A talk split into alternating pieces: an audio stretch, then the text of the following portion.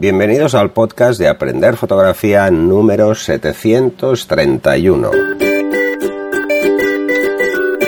Hola, soy Pere La Regula y hoy tampoco puede acompañarme Fran Valverde, pero vamos, en breve estaremos juntos otra vez a ver si podemos volver a cuadrar agendas porque cada uno tenemos eh, temas diferentes. Eh, hoy os voy a hablar de, un objetivo descentrable, quizá el más espectacular en cuanto a, a lo que podemos hacer con él, que es el TS 17 mm f4L, que tiene precisamente es un tilt shield, tiene mecanismo de inclinación y desplazamiento, es de la serie profesional y es ideal para fotografía de arquitectura, pero sobre todo para fotografía de interiores. Pensar que es un 17 milímetros y nos permite, bueno, tener unos ángulos brutales sin distorsión. Esta es la ventaja. No vamos a tener distorsiones. Eh, podemos tener una inclinación. Recordar que en el programa anterior os dije que podían ser mayores, menores en función de la óptica, de hasta más menos 6,5 grados para el control del enfoque y un desplazamiento de más menos 12 milímetros. Así que podemos ajustar la perspectiva eh, a la composición que más nos interesa para conseguir la foto ideal. ¿eh? En interiores es espectacular. Os lo recomiendo mucho y si no lo habéis probado, que lo alquiléis. En Estudio Lightroom, por ejemplo. ¿eh? los movimientos de inclinación y desplazamiento además se pueden rotar de forma independiente, lo que nos permite es controlar la perspectiva, la profundidad de campo por separado. Y lo que aumenta pues es la flexibilidad del tipo de fotografías que podemos obtener. Es quizá el que tiene más, es más completo en cuanto a posibilidades de movimiento.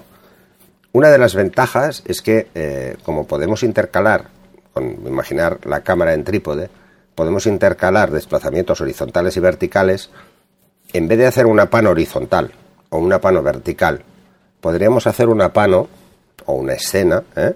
imaginaros con fotografías tanto horizontales como verticales y luego podríamos unirlas todas.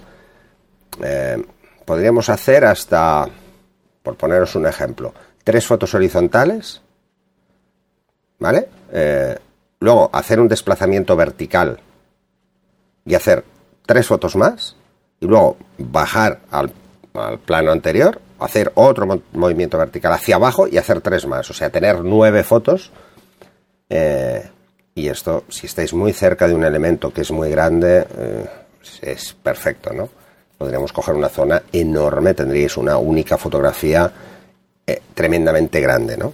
Esto se puede hacer con prácticamente todos los objetivos Tilt pero bueno, mucha gente se queda solo con el desplazamiento vertical horizontal y no hace esto, ¿eh?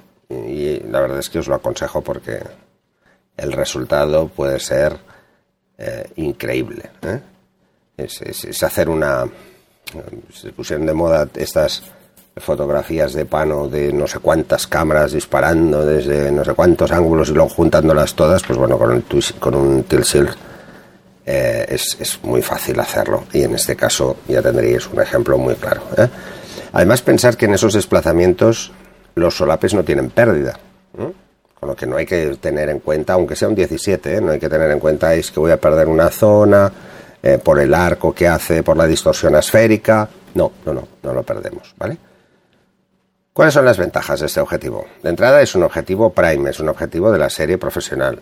¿eh? Y esto ya nos da unas garantías bastante interesantes a tener en cuenta. Eh, lo que es interesante a remarcar es que, por mucho que tengáis objetivos con tilt self con autofoco, casi siempre vamos a optar por el enfoque manual. ¿eh? Casi siempre, ¿eh? pero bueno, esto va a gustos. Tenemos movimientos muy precisos. Pensar que el ángulo de visión eh, son 104 grados, ¿eh? con un 17 en este caso, y que ese desplazamiento de más menos 5 grados en inclinación y de desplazamiento de más menos 12 milímetros y rotación de más menos 90 grados nos permiten hacer mucho más ángulo de visión. ¿eh? Luego tiene objetivos con elementos asféricos precisamente para compensar esa distorsión. Eh, luego lentes UD para evitar aberraciones cromáticas y el revestimiento super espectra para luces parásitas y velo óptico que tienen todos los objetivos de la serie profesional de Canon. em, eh, podéis encontrar el símil en cualquier fabricante. ¿eh? Lo que pasa es que este en concreto es quizá eh, de los más espectaculares. Yo mm, os lo garantizo. He hecho muchas fotos con ese objetivo y es muy, muy espectacular.